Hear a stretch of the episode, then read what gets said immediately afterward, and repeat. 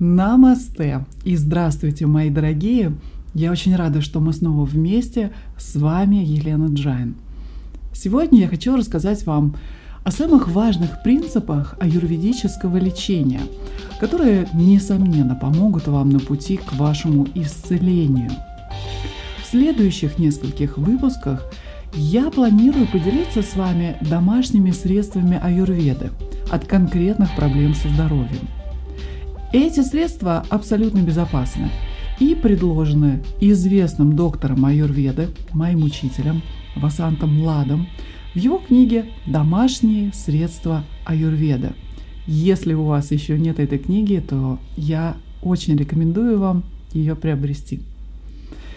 До того, как вы начнете применять все эти натуральные методы исцеления, есть кое-что, что вы должны обязательно понять. Дело в том, что аюрведа рассматривает человека во взаимосвязи с окружающей средой. Наше здоровье зависит от равновесия дош в организме. Цель настоящего аюрведического лечения – это восстановить равновесие, а не просто устранять симптомы.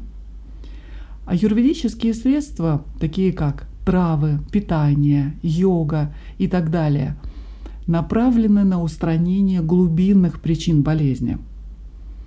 Если вы, не дай бог, обнаружили у себя опасные симптомы, то с этим необходимо срочно что-то делать и подобрать подходящее лечение. Однако без воздействия на причины этих симптомов проблема будет возвращаться. Итак, вот основные принципы аюрведического лечения, которые вы должны понять перед тем, как начинать аюрведическое лечение и применять любые аюрведические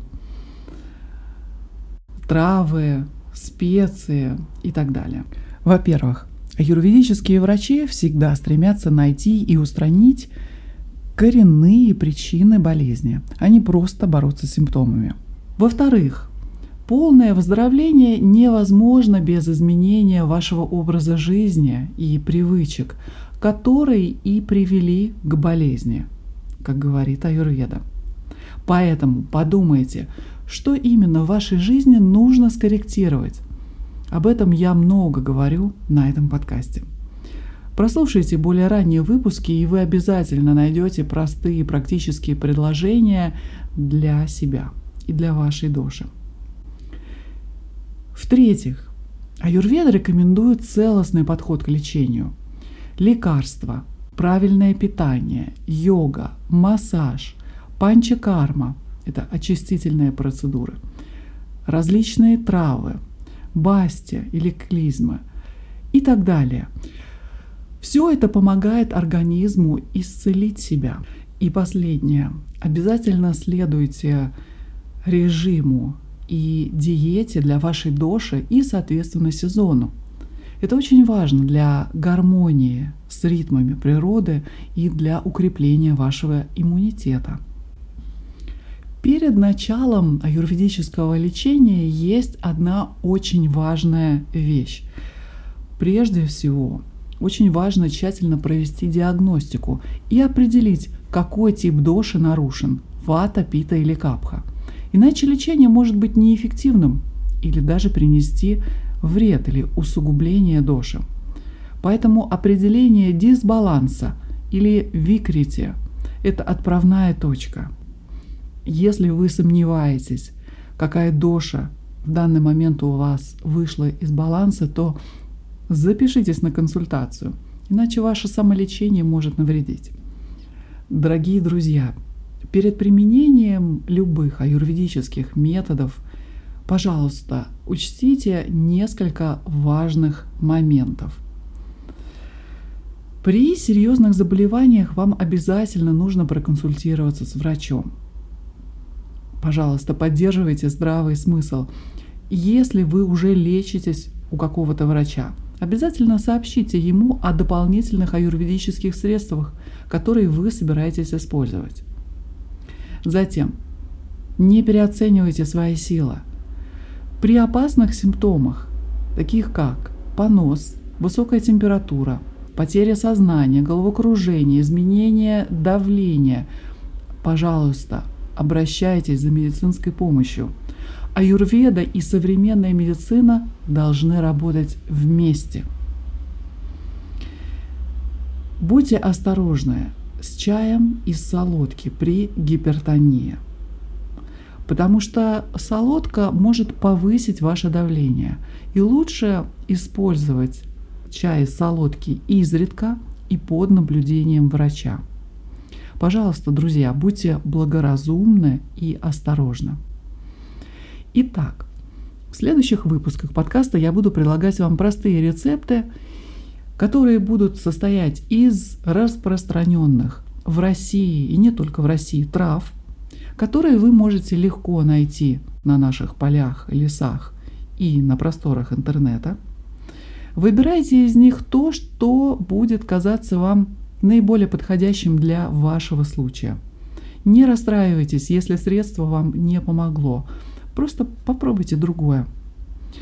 Помните, что главное лечить причину, не только симптомы. И это может занять время.